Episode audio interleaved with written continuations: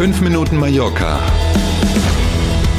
mit Hanna Christensen und Klaus Vorbrot.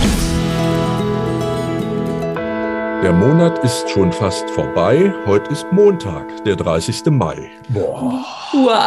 Ah, ja, Goethe wäre stolz. Also, fünf Minuten Mallorca. Schön, dass Sie dabei sind. Wir starten in die neue Woche. Los geht's.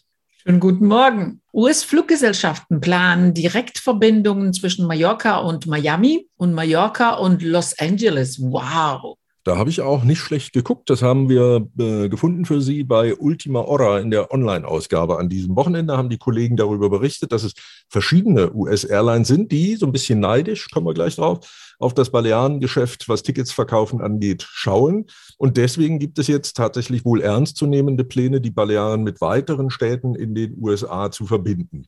Hintergrund, und jetzt dieser neidische Blick erklärt, sind eben, wir haben ja letzte Woche schon davon gesprochen, diese überraschend guten bis sehr guten Buchungszahlen, die United vermeldet hat für die neue Route, die in dieser Woche ja beginnt mhm. zwischen New York und Palma. Da ist ja der ganze Juni im Durchschnitt mit 85 Prozent ausgebucht. Das wollen sich die anderen Army Airlines natürlich nicht bieten lassen. Und deswegen gibt es jetzt die eben erwähnten Pläne. Und tatsächlich ist wohl im Rennen, dass es eine Verbindung geben soll zwischen Palma und Miami und eine weitere zwischen Palma und Los Angeles. Und mhm. United Airlines, die ja, wie gesagt, ab dieser Woche dann dreimal die Woche hierher kommen aus New York. United Airlines plant wohl eine weitere Verbindung äh, zwischen Palma de Mallorca und in diesem Fall dann einem Flughafen in Kanada. Also wir freuen uns natürlich riesig, aber es ist schon etwas unglaublich, dass alleine die Vorhersage schon so eine Welle auslöst, oder? Mhm. Ja, ja, ne, also Jetzt gehen wir natürlich davon aus, dass United uns allen hier nicht die Taschen vollhaut und wirklich diese 85 Prozent Belegung ja. jetzt schon haben im Juni. Aber offenbar lässt das Schlüsse zu auf einen gewissen Bedarf im amerikanischen Markt, was mhm. eben Direktflüge hierher angeht. Ich habe mich auch ein bisschen gewundert, zumal es ja ausreichend Flüge aus den USA zum Beispiel nach Barcelona gibt. Und dann kann man oder auch nach Madrid und dann kann man ja easy umsteigen. Und das hier aber, wir werden nicht meckern, wenn es so ist. Wow. You are very welcome. You are very welcome, ja, yeah, wir freuen uns.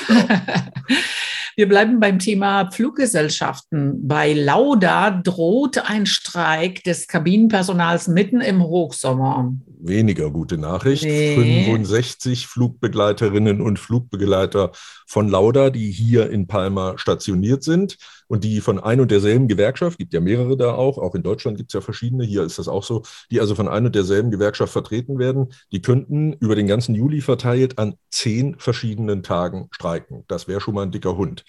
Grund dafür, sagt die Gewerkschaft, ist die Weigerung der Ryanair-Gruppe, da gehört Lauda ja mittlerweile dazu, überhaupt in Verhandlungen zu einem Tarifvertrag einzusteigen. Nach Angaben der Gewerkschaft sagt Ryanair also, wir reden da gar nicht mit euch drüber. Das führt dazu, dass die Gewerkschafter jetzt eben mit diesem Streik drohen, dessen Auswirkungen kein Mensch heute absehen kann, was ja auch viel damit zu tun hat. Man bucht ja einen Ryanair-Flug, haben Sie vielleicht auch schon mal erlebt, sitzt dann aber plötzlich in einer Lauda-Maschine. Ne, das machen mhm. die ja durchaus, ist also nicht absehbar, weil Lauda eben tatsächlich für Ryanair ja auch viele deutsche äh, Destinationen bedient. Von hier aus muss man also mal gucken. Und wenn Sie für den Juli einen Ryanair-Flug haben, sicherheitshalber vorher immer checken, ob es den Gucken. dann auch wirklich gibt. Hm. Mhm. Und Mallorcas Strände schrumpfen jedes Jahr um etwa einen halben Meter. Das ist aber viel. Das ist echt irre. Und ungefähr ein Fünftel aller Strände hier auf der Insel sind davon betroffen. Mar Baleares äh, 2022, so heißt der Bericht, den es, man ahnt es, jedes Jahr gibt und den hm. Wissenschaftler von verschiedenen Organisationen immer erstellen. Ähm, unterschiedliche Gründe werden da angeführt. Die Häfen, die ausgebaut werden, Parkplätze in der Nähe der ähm, Strandpromenaden und andere Bauten an den Stränden oder unmittelbar daran sind ein Grund. Natürlich wird auch hier auf die vielen, vielen Menschen an den Stränden verwiesen als zweiter Grund. Und die normale Erosion, die es eben gibt, äh, ist ein dritter Grund. Und ja, das ist an manchen Stellen tatsächlich mindestens beachtlich, um es mal vorsichtig zu sagen. Nehmen wir mal den Traumstrand Estrenk, den ja jeder kennt irgendwie. Der ist in den letzten 60 Jahren rund sechs Meter weniger. Ne? Das ist irre. Beim Wetter. Die neue Woche startet sonnig. Es gibt nur vereinzelt Wolken und das Thermometer erreicht Werte zwischen 25 und 29 Grad. Yay! Ja, wunderbar. Ne? Glück gehabt. Ab 30 Grad kriege ich ja im Büro bei uns hitzefrei. Ne? Darf ich also den ganzen Tag arbeiten. Da freue ich mich drauf.